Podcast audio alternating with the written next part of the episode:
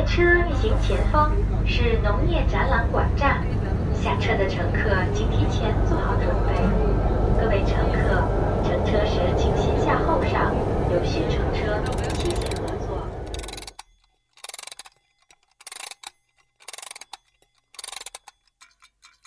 东三环访客。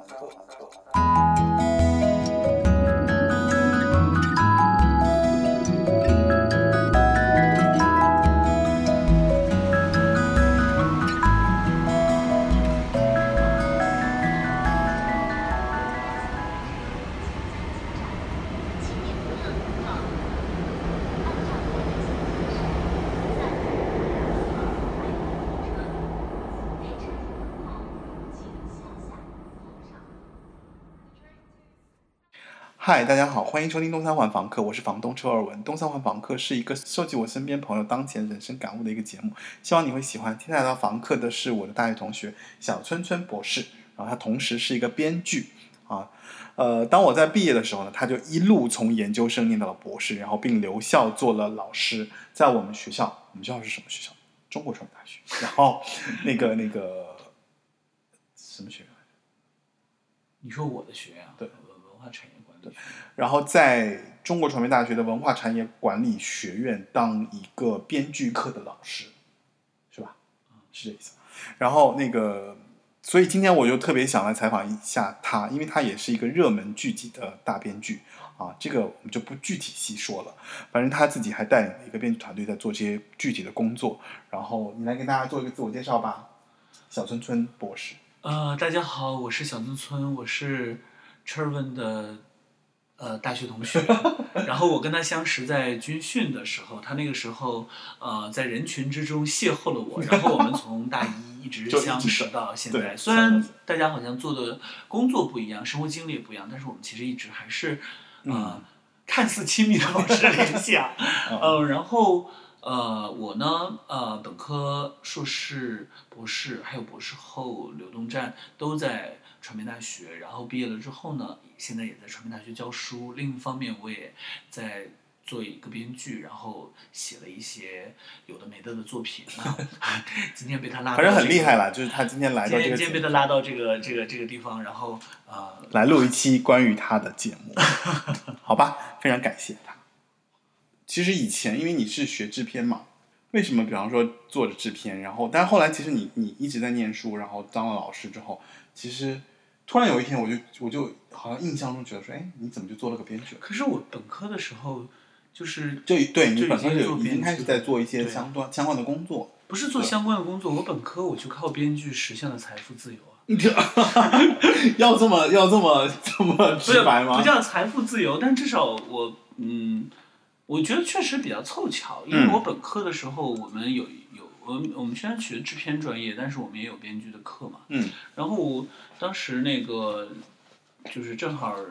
我我认就是有编剧那门课的作业，然后当时教我们编剧那个老师就把我们同学的写的作业都给一个影视公司的老板看了。嗯然后影视公司那个老板当时也有一个项目，他看了我写的作业之后，他说：“哎，这个人还不错，我想跟他合作。嗯然后那个编剧老师就推荐我去跟他合作了，然后就比较自然的走上了编剧的道路吧。所以这件事情告诉大家啊，在读大学的时候，只要你认真的做你每一门课，你就会获得人生意外的收获的。对对对对，其实其实那个所以就是我记得从那个时候开始，好像呃，就是财富自由是开玩笑的，但是就是属于你赚的钱，你呃 cover 掉你生活，包括你读书的时候那些费用的话，呃，就还算是比较比较充裕的。所以，所以我大概是这样的状态，就一边写东西，然后一边一边读书，然后这样不知不觉就过来了。然后慢慢的，因为我所在的学校的环境是比较靠谱的环境，嗯接触的人也都是这个行业里面比较对好的人，所以大家能够可以比较一起成长，在这个哦过程中就就慢慢的就在这两个领域里面就慢慢成为了一个编剧。哎，其实你具体是从大学本科还是研究生开始做这个事情？零四年其实挺早的，零四年，嗯那其实我们都还没毕业哦。对啊，我刚才不就说你你怎么大三大四是不跟我往来吗？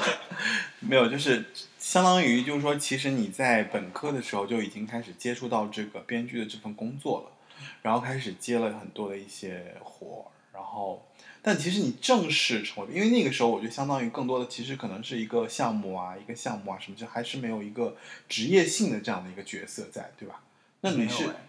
我我觉得就是就我我是比较，我觉得我的运气比较好，啊就是我接的第一个活儿就是有署名权的，啊，然后而且我就被署了第一编剧，嗯，因为当时那个活是个动画片啊，啊然后当时我就跟那边的老板合作的比较愉快，但后来有一些资金链上的问题，那嗯。个项目整个的搁浅了，但是啊那个确实是我整个入行的一一个个呃，算是一个入门砖吧。然后哦。接下来我的基本上的每一个作品，呃，有播出的，有没播出的，但嗯。是好像我没有给人做过枪手，嗯。也没有就是被人呃坑蒙拐骗这样。就是其实你走进去的这个路数还蛮通畅，不是也不能说通畅，就是很算算很顺利，算运气很好，算很顺利的就进入到了对，因为因为我知道我身边有一些朋友，他们可能会呃经历的最大的挫败感，可能是来自于就是你被人骗钱，啊或，什么意思啊？就是比如你写了很很很很认真的写了很多稿之后，哦然后就是但是其实呃是、最后可能被署名被剥夺了。哦，，对这个我我其实没有遇到过，我觉得就还还好，算这个是一个很个人比较常见的现象吗？在编剧这个行业里面？嗯，因为我自己的这种经历，所以我没有办法的说它呃常见不常见，但我嗯只能说很多人会遇到这种情况。啊，对，就跟写歌的人可能就是哦，就是把把你的我那我非你明白了吧？对对那我非常明白。对对对对对，因为其实我想想看啊，那这么说来，嗯，其实就是署名还蛮重要的。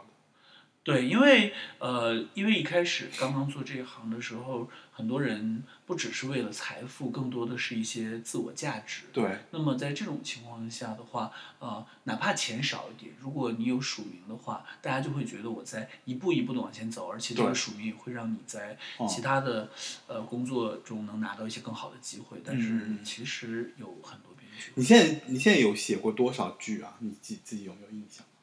多少？大概量是多少？就是你从你当时写到现在为止，也快十多年了，所以差不多十十十十来部。十来部啊。就产量的话，其实相当于就是说，可能一年左右会有一部一一到两部这样。没有没有，一两年有一部，一两年有一部、嗯嗯哦，然后这两年就是其实都是属于那种很顺利的，写完之后就直接就拍了，对吧？也有写了之后没拍的，也有写了之后没拍的，但是这个数目相对少。就是我觉得，所以我觉得我这一点是我个人相对幸运的一点，因为我觉得我论能力的话，可能啊、当然我也觉得我还不错啊，啊但是肯定不能说是就是一定比那些其他人就强很多，但是就是呃有机有一些机遇上的幸运。所以其实你从本科、研究生到你后来当博士，这个过程中不单单是你在学习，就是你其实也一直在做编剧这件事情，就等于其实是两边两条路是同时一起走的，对吧？对。这个怎么平衡啊？因为我觉得有的时候做编剧这件事情其实蛮累的呀。我我那我恰好据我恰好就是有的时候觉得不是这样说子啊一段时间就一直在写，一直在写。我恰好觉得不是这样子，嗯因为 我觉得编剧是一个分享自己生活的。怎么讲？因为呃嗯，任何一个好的故事，它都是来自于生活原型的，你不可能凭空的构建出来。我们可以赋予很多奇妙的想象，但是情感真实是这个故事打动人最重要的点。我一直跟他们开玩笑说，我说我说编剧为什么能够感动人？它的本质的目的其实不是我们写作的作，我们写作的作品，然后让观众为我们花钱去看，嗯而是我们用我们作品的片段去换每一个观众人生中的一部分时间。嗯所以他其实，在我们作品中，他所花费的是他的时间。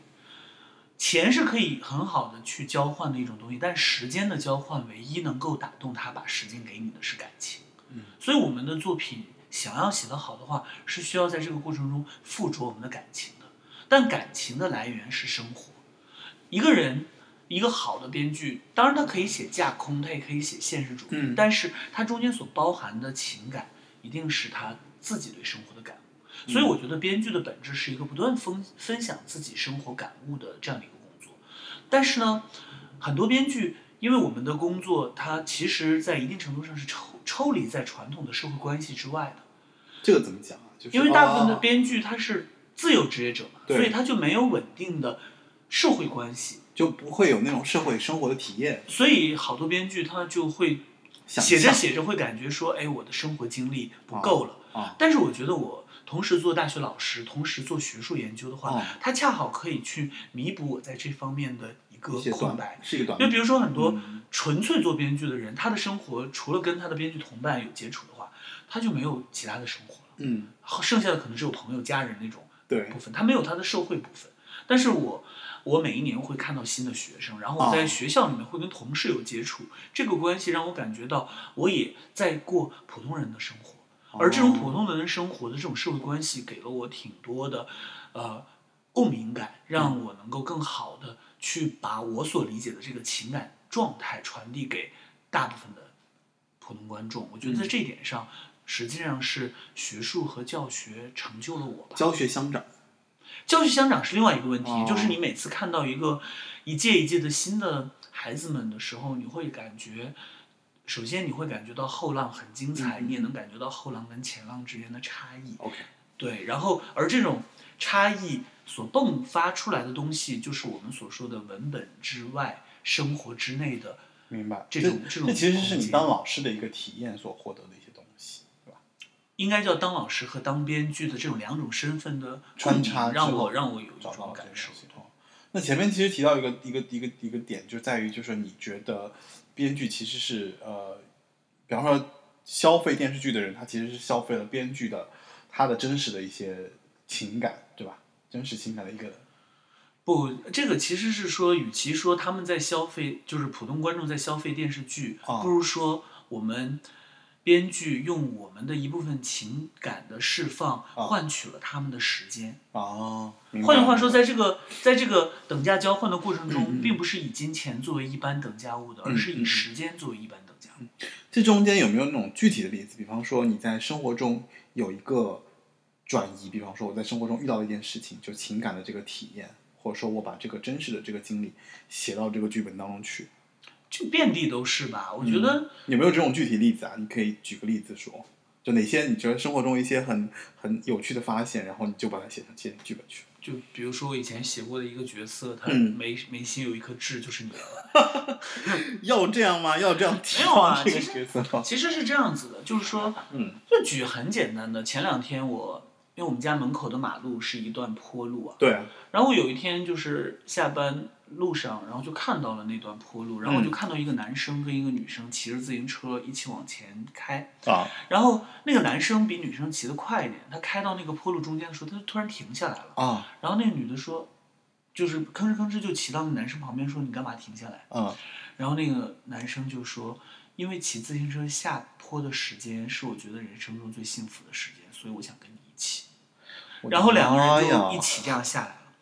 那一刻，我正好走到这两个人的旁边，那两个男生和女生长得并不算是极为俊美！可是那一刻夕阳的光照下来，我就觉得生活里的平淡的幸福特别的美好。我会感觉就是让我原创一个偶像剧的梗，未必能想的这么这么普通而动人的。哦我觉得像有很多电视剧，比如说《请回答一九八八》，嗯它并不是用一些什么烟花呀、嗯什么水族馆啊这样子的元素，它就是有这种元素。哦，但这种就是一些生活朴实的一些细节。对，就好像他第一集里面的互相换饭，然后每一啊桌都有这种、对对对哎丰盛的亲情感。嗯这个我觉得这种东西不是我们编出来的，是我们生活里观察的。嗯，所以你觉得你在生活中作为一个编剧的话，其实你是一个更怎么说，应该是一个更细心的发现者，会是这样一个角色，就是你会去，嗯你会很 care 一些生活中一些小的 detail，然后去把这些 detail 去放大。我觉得呃，编剧啊，嗯，它其实是一种思考问题的方式，它比较哦像中学数学里面学的排列组合。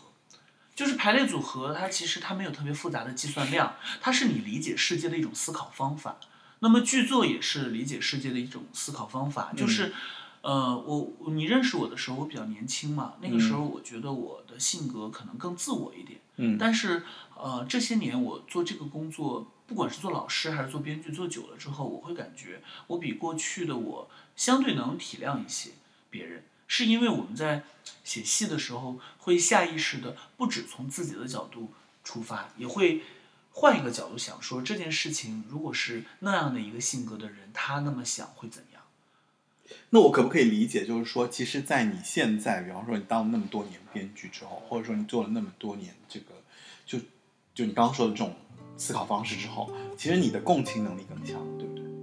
就是你更能去共情一个人，他在他的处境里面，他是怎么样的一个角色，他会怎么样去处理他的生活的问题。我觉得跟别人比我不知道，但跟过去的我自己相比，我一定是变强。嗯嗯。车上的人难过失落不舍，窗外的灯红色、绿色、粉色，我们去哪儿呢？圆圈般徘徊着，下一个路口是出口吗？紧闭的眼。漠视一切期盼，紧锁的心，贪婪眷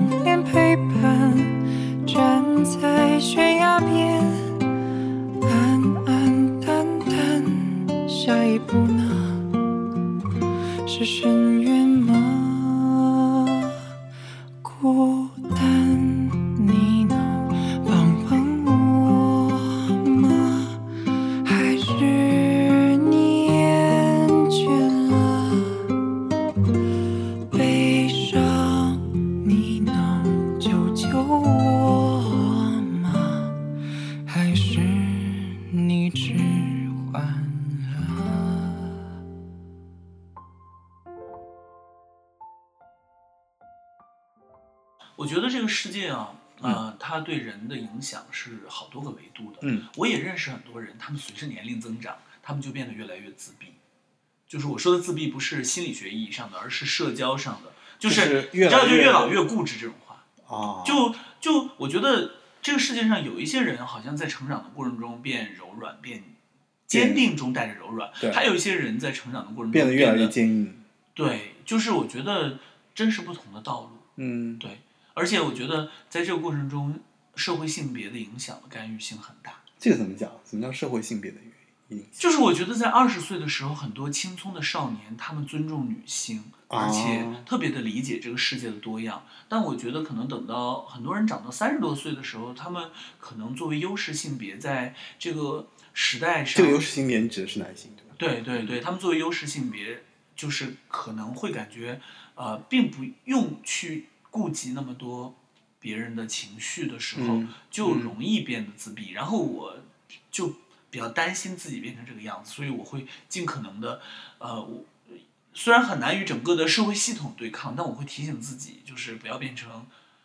楚音老师这样的人。楚音老师是因为他最近说了那个杨笠的事情吗？呃，我能够理解他表达的这个这个这个意思意思，但是我觉得就是他他他他的那种表达其实不是他一个人的问题，可能是、呃社会系统觉得是社会系统带来的一些？对对对对。哎呀，其实我真的好喜欢杨笠。我也是，因为我觉得，我觉得杨笠，但是我我我，但是我觉得我也非常能够理解杨笠的这种表达，呃，会让很多男性不舒服的原因，嗯是因为他采用了男性最不喜欢的一种姿态，叫阴阳怪气。他真的好可爱，我真的是好喜欢他，而且是的是而且我真的对他最后没有得到得到那个三就是冠亚季军，这个我真的有点觉得有点可惜。哦，我觉得这个无所谓了。但是，但你有没有注意到，就是很多喜欢杨笠杨笠的人，如果是男性的话，往往是比较年轻的男性。啊，就是其实四十岁往上的钢铁直男，很少有对杨笠直抒胸臆的表达赞美的。啊，所以这个其实就是你刚刚说的那个社会性别系统所导致。我前两天看到一个帖子，上面说说，其实男生的共情能力超强的，啊只是他不愿意用在你身上而已。你看他们对领导，就是，哇塞，你这话真的很蛮狠的，确实啊，就是对他其实就是我觉得我我今天上课的时候，我还跟学生说，我说我们在写作的时候，你不要去标签化一个人，比如说他是一个四十岁的男性，或者是一个二十五岁的女性，或者是一个 gay，或者是一个老年人，这都不重要，重要他首先是一个人，只要他是一个人，他所有的想法都是一致的。嗯我们看到的人的差异性，并不来自于他的标签，嗯是来自于他愿不愿意在你身上使用他的能力。今天我们这个节目就突然走到了小村村老师的教室里面，没有感觉其实其实也挺对的啦。就是我觉得，因为你在讲编剧的这件事情，其实有很多输出。那我现在想要有一个问题，就是说你现在通常你在做剧本的过程当中，你比较喜欢哪一类的这种故事啊？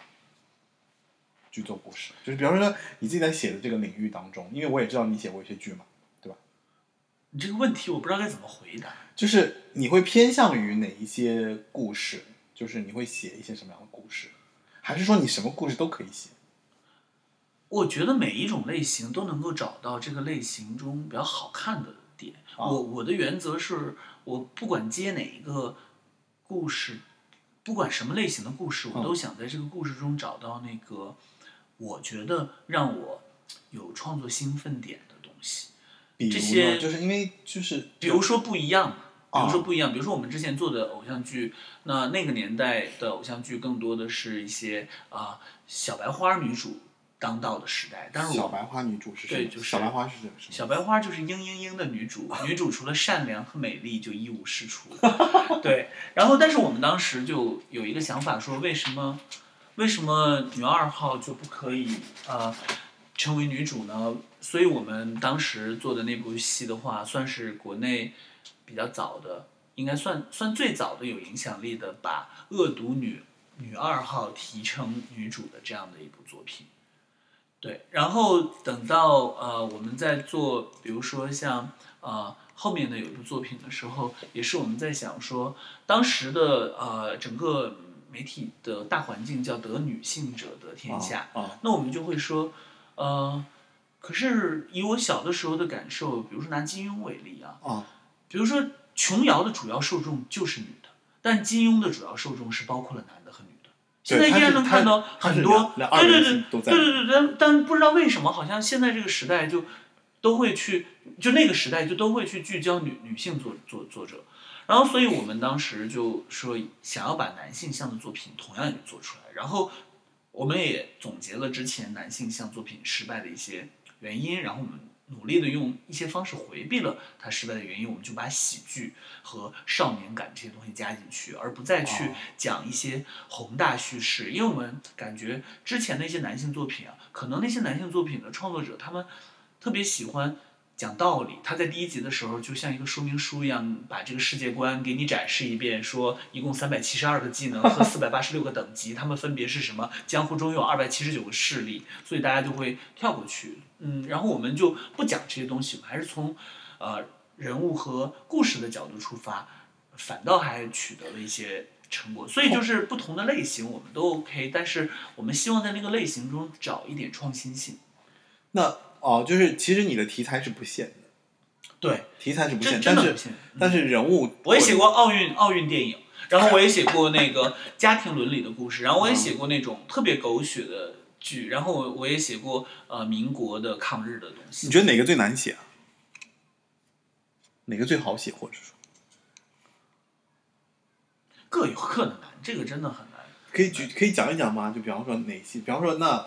比方说因为我做的每一个东西，可能也都是我我自己本人，我也在尝试一个新的领域，这样子，所以它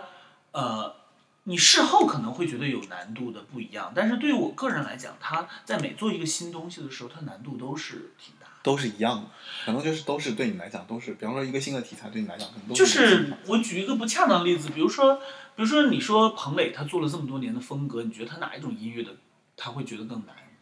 因为他，我就是我你在创作的时候，你去判断难与不难的时候，但是他其实可能你都做的是同一种啊，就他其实都是电子音乐，类似于。就我举个例子，就比方说他他用的就是他可能就是用的合成器不一样，但他写的可能都是 disco 或者都是这个这差不多都同一个类型。对，但是我的意思就是说，比如说，当你第二遍写，就是当你第三首歌、第四首歌再去写同一个题材的时候呢，可能你的技巧比原来变变变多了，因为你的经验变丰富了，但是你对你自己的要求也会变因为你要做的跟过去不一样。就是比如说你你你比如说你你你之前写过一个偶像剧，你再做一个偶像剧的时候，你就希望自己做的比之前的偶像剧再不一样一点，你的难度就会变大。但你这时候你再去做一个呃科幻剧的时候，你如果你没做过科幻剧的话，其实你的感受是不一样的。因为我自己是一个我的理解会不会是这样子？就是说，其实对你来讲，就是说题材是不是你选择写不写这个剧的一个倾向？就是其实你都 OK 的，对？哎对就是没有说我我特别喜欢刑侦，或特别喜欢科幻，或特别喜欢推理，或特别喜欢言情，就没有，就是都都喜欢呀。都还蛮喜欢，对吧？就我们刚刚其实提到，就是关于题题材不限这件事情，我觉得你你自己有没有，比方说你特别喜欢的剧啊，做的特别好的剧，你觉得特别很？多吧。嗯，可以选两个啊，讲一讲。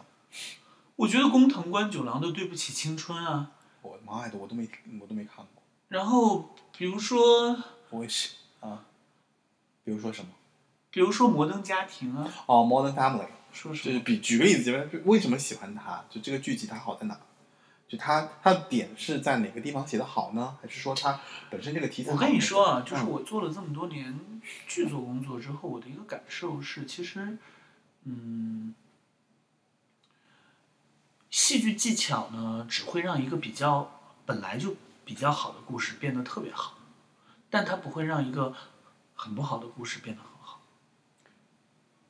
所以呢，我觉得就是我我喜欢的，刚刚我说的那个《摩登家庭》，还有工藤官九郎的《对不起青春》，啊我觉得它动人的地方是在于，你能看到那个作者有基于生活强烈的表达欲，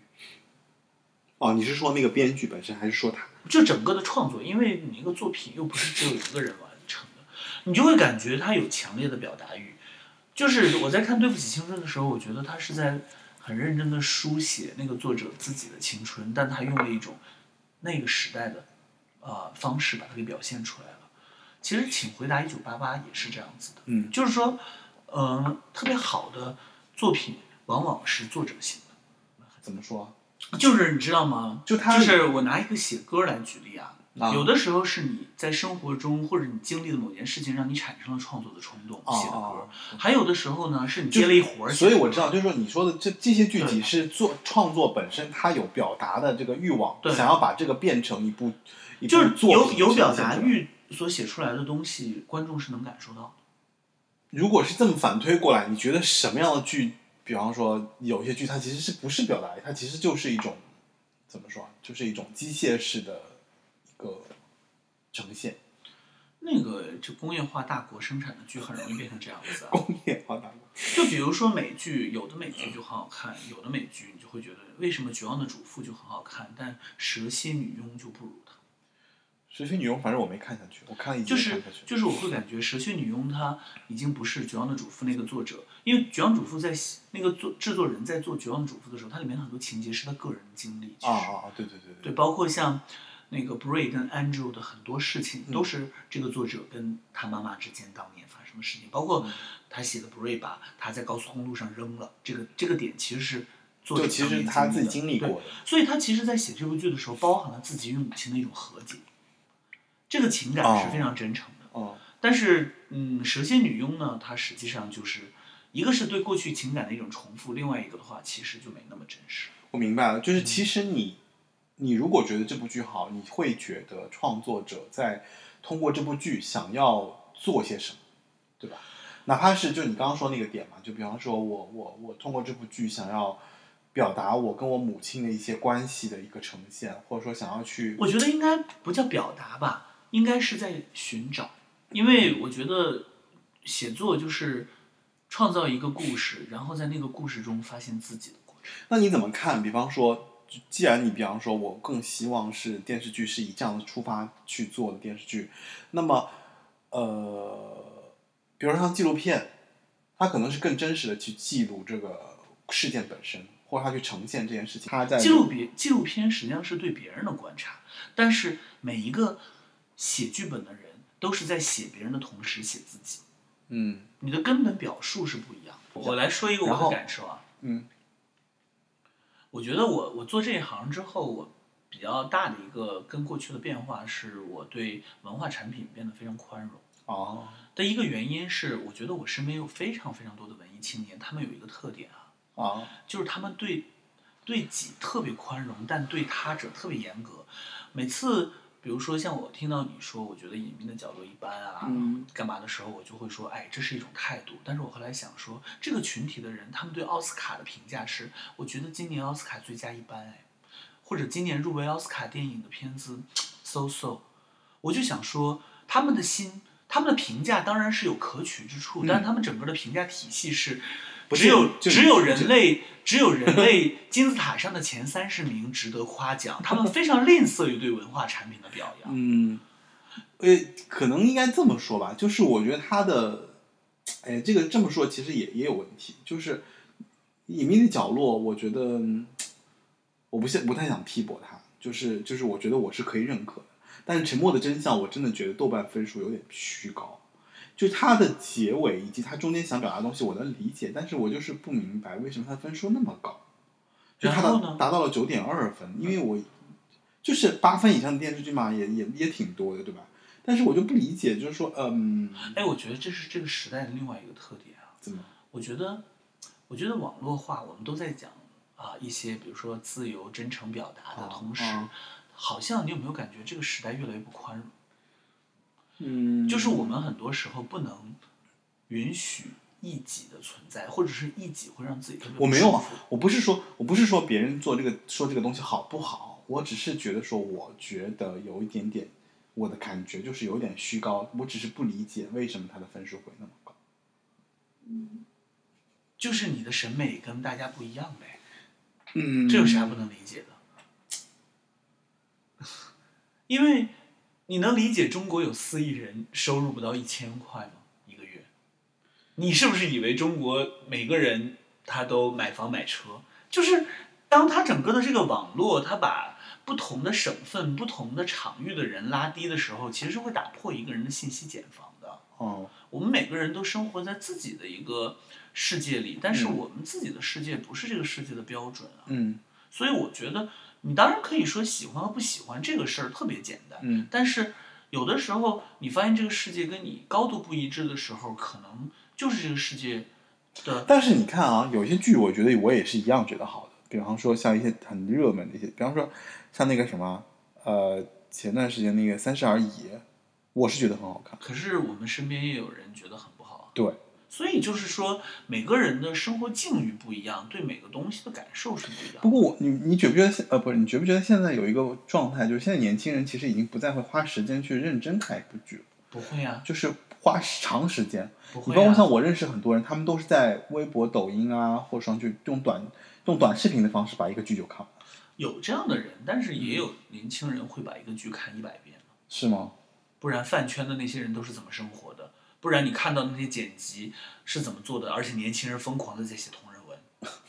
对吧？就是我觉得这个世界它其实，嗯，网络化带来的一个特点是它把这个世界的每一个百分之一都以聚集量化的状态放到你面前。对于十四亿人口基数，它的任何一个百分之零点一，以铺天盖地的信息密度包裹到你生活里的时候，你就会认为它是你的百分之百。但我觉得我们应该警惕这种信息流的包裹。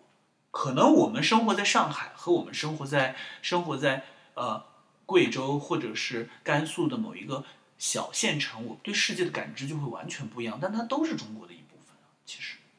和另外，我们在一个文化生产的一个大环境语境里面，我们跟一群码农在一起，我们的体感也会完全不一样。所以我会感觉就是，呃，我这行干久了之后，给我的感受就是，嗯，尽可能的去，去去去寻找我跟他不一样的原因，我把这个不一样的原因归咎于我的小众，而不是在想他们为什么那样。可嗯能这个是我思路的一变化。嗯所以刚才你问我说隐秘的角落和沉默的真相，呃，怎么怎么样的话的时候，我会感觉就是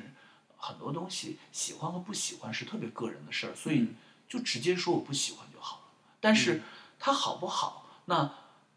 这个事儿它是大概有一个标准的，所以我对。隐秘的角落和沉默的真相，我会认为说，它是不是一个好东西？它肯定是一个好东西，嗯好就是标准之上的东西。嗯那喜不喜欢这件事儿是个人的事儿了，因为比如说有的东西我们一看说，哎，这这剧拍的太差了，它都是标准以下的，但有的一看就是个标准以上的，标准以上的好，它其实是一个好与更好的个人选择，而这个个人选择跟每个人的境遇审美有关，嗯我我的理解。嗯，所以其实对你来讲，就这这两个剧也好，就是基本上你还都都是算喜欢。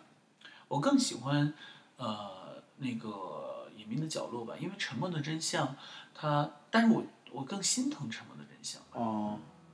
为什么？因为它上的比《隐秘的角落》晚很多，所以它也上的比《隐秘的角落》艰难呀。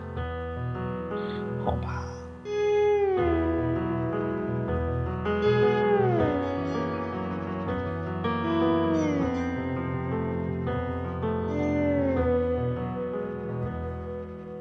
忽然一声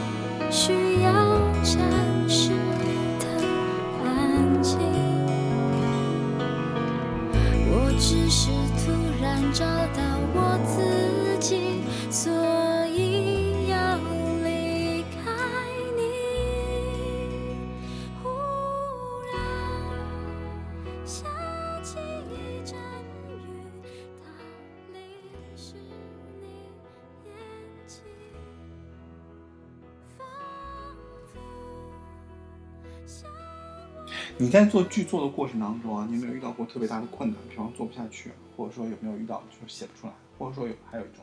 状态是，我真的不知道该怎么继续，或者说就上下求索特别困难的事，特别难。我觉得可能孤独感是比较强的。啊，嗯孤独感嗯，怎么讲啊？马尔库塞呢，他提出过一个非常有名的理论，叫单向度的人。嗯，你知道？我不是特别爽。就是就指的是人呢，他在呃社会结构中，如果你的人际关系越简单，嗯，你就越容易异化。异化，嗯就是人是一种非常独特的生物，他一方面特别想寻找自我和拥有空间，但实际上，当当他满足了自我的那一刻，其实是大部分的人会疯狂的，是因为人其实也需要情感需求的。对，是一种社会联系的互动。比如说，你每天在单位里面上班，你可能会觉得你的同事很糟糕，嗯可是你也有这种经历。比如说你，你真的赋闲大半年在家的时候，你一开始是快乐的，嗯但你赋闲到某一个时间段的时候，你不会快乐。嗯，我觉得，但是编剧其实他常年处在这种状态。就这种所谓的，就是你刚刚提到的那种异化的这种状态。对，就是嗯，人所生活的，我们总说我希望我们的生活环境简单单纯，但简单单纯的生活环境往往也意味着脆弱。嗯所以，当一个简单的环境一旦它的生态被破坏的时候，你的压力就会一次性的倾注到你的身上，它缺少了一个社会网络那有什么这种状态？比方说压力特别特别大，大到那种就是你你自己也很难面对的这种状态，就只能去调整啊。你通常怎么调整？通常怎么调整，就是让自己走出这个这个比较封闭的圈子。我一边教书一边上课，就是我对呃一边写作，就是我对自己的一种调整。哦，然后比如说我我以前自己一个人工作的时候，我是呃比较容易让自己处在这种被动的状态的，所以我现在一边教书一边写作，同时我也有自己的同事和助理，经常让他们在我的生活里出现，嗯就是保证自己的生活是一个，当然有独立空间的时候，但让自己一周的大部分时间都是非个人状态。啊，就是会跟这些你觉得，就是你会跟他们互动，然后在这个过程中来平衡你自己的这种非异化的状态？因为有的时候我是觉得，就做编剧其实会进入，就是会，就是还是蛮辛苦的。做老师也蛮辛苦 的，怎么说？有多辛苦啊？有多辛苦？我每周日晚上收到了学生的五十四份作业，每个作业有四千字，我要周一一天给他们改完，并且每一份发过去。你就想想五十四个四千字，你看完了之后会有多辛苦？就通常你会布置什么样的作业给他们？就是什么观后感吗？类似不是不是那是，都是写作类的不同阶段。写作类的不同阶段。对。哦，比如呢，有一些什么样的题目我可以听听？比如说，比如说，呃，从你的生活中，以我们教室里面的人为单位，嗯选择一个人，把他的性格，把他的性格抽离出来，嗯，然后并通过采访的方式，知道他从小到大的人生的重要经历，嗯使他形成性格的原因，接着把这个人放到一个你喜欢的任何的一个故事里去创造他，然后去改变他的命运。你觉得你做编剧更强，还是做老师更强？做更好，哪个更好？还是说你觉得都听起来听起来很奇怪，我只能说我既喜欢做编剧，也喜欢做老师。那哪个你觉得做的更出色一点吗？应该是老师吧，因为我去年教评是第一名，但是我去年在中国的编剧里也没有得到第一名。所以你就哦哦，但其实你，但我个人觉得你会更喜欢做编剧吧？不是都都很喜欢啊，嗯，就像你喜欢做广播还是喜欢上班啊？哎呀不能这么说。不不是，就很多时候你这个问的问题真的很像 那些讨厌的亲戚问小孩你喜欢爸爸还是妈妈，都挺喜欢。好吧。有没有什么印象深刻的？比方在做的过程中遇到的一些事情啊，比方老师也好，或者说编剧，就是你觉得印象特别深刻。印象特别深刻的就是，我觉得学生们真的很爱我，因为我上学的时候真的是，无论这个老师讲课讲的有多好，我都会忍不住逃课。但是我的课真的基本上没有人逃课，是吗？对，真的是没有人逃课，而且他们会洋洋得意的说：“老师，你知道吗？那个，嗯，你是我唯一不逃的课。”有一些很调皮的男生，或者是很任性的女生，会私下里发微信跟那你我说。就是你然后我的内心的 OS 是：哈，你也不是第一个对我那你会花很长时间备课啊，说明对吧？我也会花很长时间写作，因为我觉得这这些都是良心活儿。嗯，因为我觉得一个人做教师做不好，就好像一个医生不认真去给患者治病一样。如果我有一天我在做老师的时候，我我我我我我比较迷信啊，我很嗯怕我做老师的时候做不好的话，就会在看病的时候遇到庸医。这想法好可怕。不是啊，因为我觉得就是属于不能因为医生的工作是立竿见影的，我们对他要求就很高，而教育的工作，他的很多善与恶的果是在这个学生毕业之后五到十年之后才会慢慢出现的，所以在这种时候，我们都应该用一个比较，我有的时候在想说，我在读书的时候，我对老师的期许，那个时候我的期许，我现在做老师的时候，我就尽可能的满足他，哦那个过去的我对老师的期许吧。哦，你会你会怎么想你以后啊？就比方说，因为你现在其实已经既当老师又当编剧嘛，那你未来你希望是一个什么样？就一直是这样子吗？还是说可以有一些别的不一样的角色？目前就就目前吧。好吧，OK，那我换一种方式，就是其实你做编剧那么多年下来之后，你有没有一个特别大的一个感受，说我做编剧这件事情对我的这个影响，这个影响是什么？我其实特想。我觉得这个很好，就是嗯，它对给我的特别大的正面影响。比如说像有的朋友，就是我我嗯，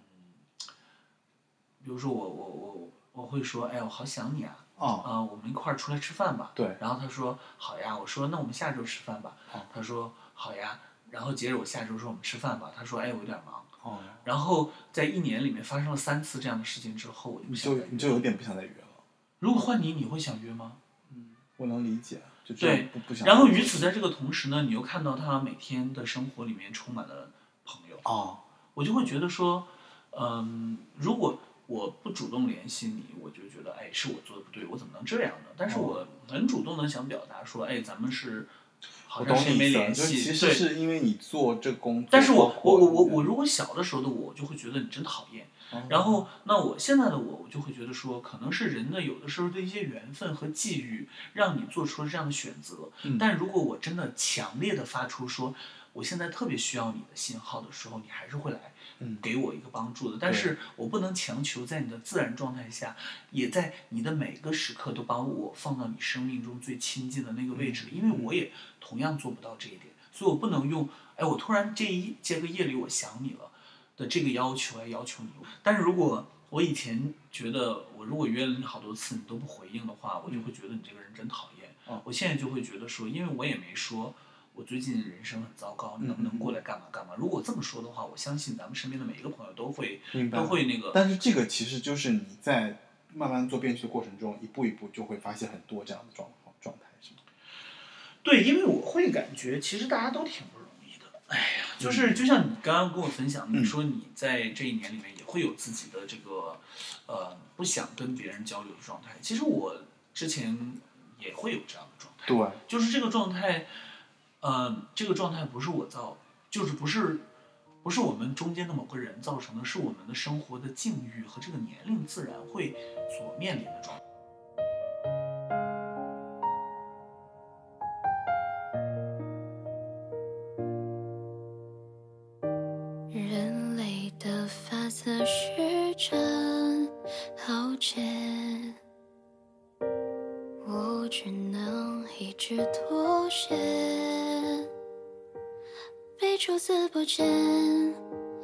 一层一层褪去直觉，到声嘶力竭，也没什么改变。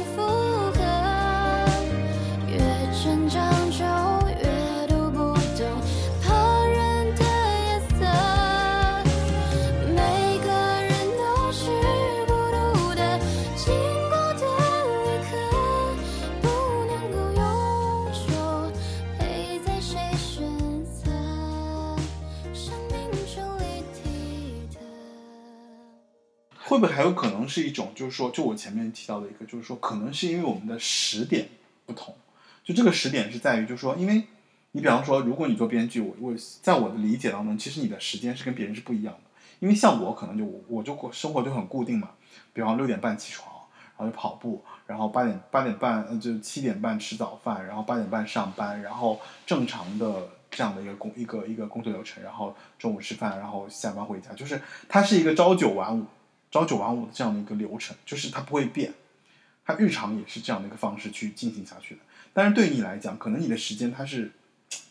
就它不是一个固定说，我今天早上我就九点开始写剧，然后我六点开始不写了，就它你要一写就连着写，对不对？也没有，其实我觉得还挺固定。是的，对我就是每天早上起来，上午基本上是做做运动，哦，然后可能会干一点活，然后从嗯，上午做做运动。就其实你还蛮规律性的去做这个工作的就比如我现在的话，就是我每周一的时间都是在备课啊。和改作业，每周二就是上课，哦然后晚上的时候就是跟研究生做讲座。但我据我了解，你以前不是通常编剧的时候开会都要开半夜或者开一晚上，小的时候吧，啊，那是小时候吧。现在就不太会了。对，就是基本上就是最晚的话十点十一点就差不多，只有哦会不会也是因为就是说你现在到这个阶段，就是说其实你在做编剧的这个角色当中，你比以前也更有权利了，就可以决定一些事情。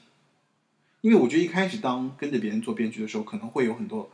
就是被别人带着走走的这样的一个状态。嗯，我觉得可能就是长大了就明白，就是呃，生身命是最重要不不不，生命是一种马拉松，哦所以就是你那个就是、啊，就是你一气儿也做不了一个结就是嗯，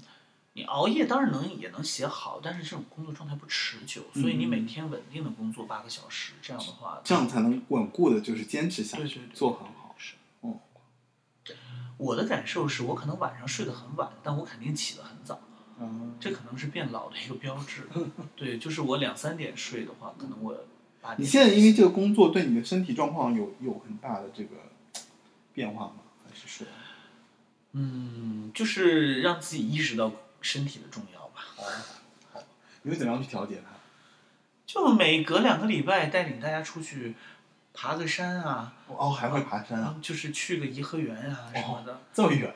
就是就是比如说一天走个两万步什么的。是吗？对，然后就是自己就我就跟你们那些编剧朋友一起。对，因为我觉得大家不能就是只在那个家里待着。哦对，所以就是你们会定期，类似于其实有点像编剧 team 的 team building，运动锻炼。对所以你你现在会把这个事情放在很重要的一个一个部分。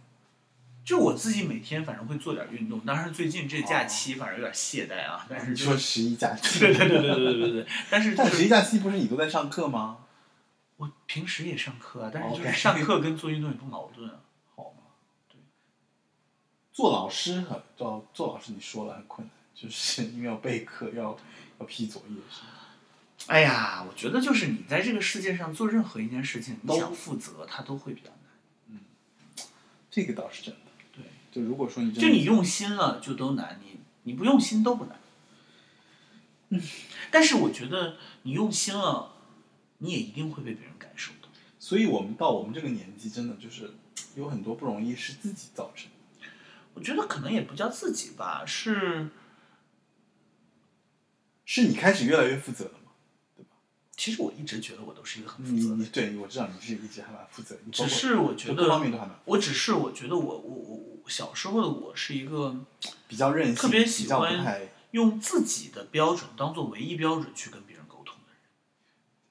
所以这也是不是就是你现在不会去像以前说去评价一个剧是究竟是好和坏，就你刚刚说了一个普遍意义的标准，然后你觉得没有，我就觉得我就觉得，比如说像有一些东西是原则性的问题，比如说，嗯比如说，如果要是有人他殴打孕妇，那我就会觉得这是原则性的错。嗯但有些东西，我觉得是一些个人的选择，就是，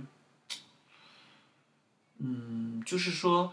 如果是我，可能不会，但也就是因为他跟我不一样，嗯他会那么做，也是我喜欢他的原因。我觉得我，我，我，我小的时候总会希望我只看到这个人身上的优点，然后我希望他的缺点跟我顺从。但我现在就会觉得，任何一个东西，你去拥有它的那一刻，就是你在失去它的那一刻。就是普鲁斯特说的，当你看到那幅看到那朵花的时候，你就会喜欢；但你摘掉那朵花的时候，它就会枯萎。就是这种感觉。好吧？嗯，有没有什么在这个过程中你想对你自己就未来的你说的？这么奇怪啊？就你比方说你你会一直做这个事情啊，那你你会对做这个事情还会有什么样的嗯希望吗？就是你希望它能达到一个什么样的一个水平，或者说做到什么样的程度，你觉得就我 OK 了？希望我自己在有一天灵感枯竭的时候，不对充满才华的后辈心生嫉妒。啊，我也希望我自己，哪怕有一天身体比较衰老的时候，在思想也不要那么油腻。我觉得，呃，认命并不是认怂，而是要接受人的一种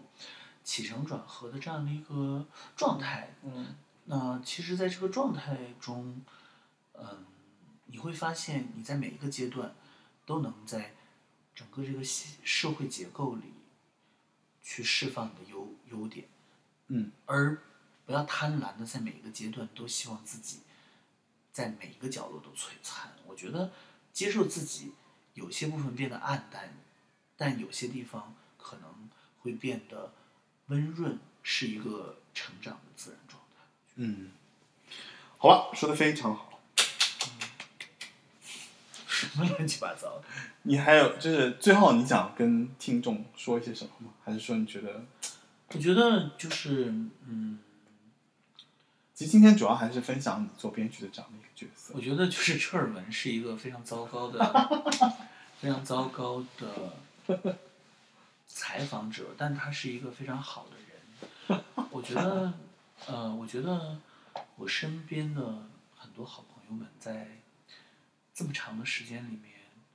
能够坚持的用各自的方式做自己，是一件让我觉得温暖的事情。嗯就是我觉得，嗯、在这个过程中，我觉得大家有更亲密的，也有更疏远的，呃，可是我觉得他们照耀至于我，他们照耀我的方式是没有改变的，是因为，呃，大家还跟大学一样，是一个尽管社会化了很久，可是也很尊重自我的人。就比如说，做这个，我也不知道有多少人能听的电台啊，还还好了，这或个这个节者或者或者可能有去做一些什么。这个节目现在播放量还可以了，这个现在有有 没有没有没有，我就是想说做一些呃摄影啊什么，反正这各个领域里面都有吧，就什么都有。然后就至少我们身边的朋友嘛，对吧？我觉得可能就是没有泯灭自我价值这件事情，让我感觉到大家的闪耀对我来讲，就还是要做自己，想做的事情，做自己喜欢的事情，对吧？或者说没有被社会完全抹灭掉自我，就会让我感觉这种微弱的光芒的在中年人身上的 风风风烛残年般的存在 OK，所以好吧特别好，我觉得。嗯，好吧，好吧。那今天这个节目呢，就是由我们的小春春博士啊，作为一个编剧，来到我们东三房客，跟我们分享了他做编剧的一些点点滴滴。然后非常感谢大家收听，然后这个节目已经上架网易音乐、Podcast 以及喜马拉雅，欢迎您在这三个平台找到东三环房客，然后来收听这个节目啊，也欢迎你的订阅。呃呃，我还有另外一个节目是八零九零有限公司，同样也在这三个平台上都有啊，或者你也可以在其他泛应用平台上找到我。然后呃，今天这期节目就是由我跟我的大学同学小村村带来的啊、关于他的编剧生活，嗯，还中间还有一些我们奇奇怪怪的一些啊、就是讨论吧啊，然后我们一起跟大家说拜拜吧，好，拜拜，拜拜。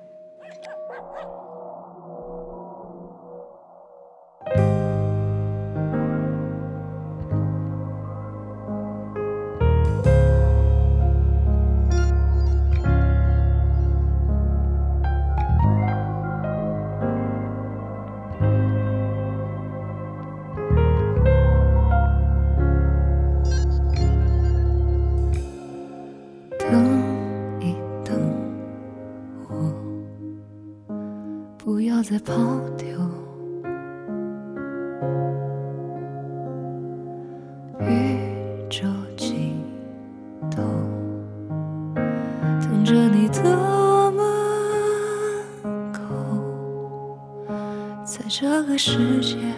是否有人承载着你的孤独？快乐有限的时间，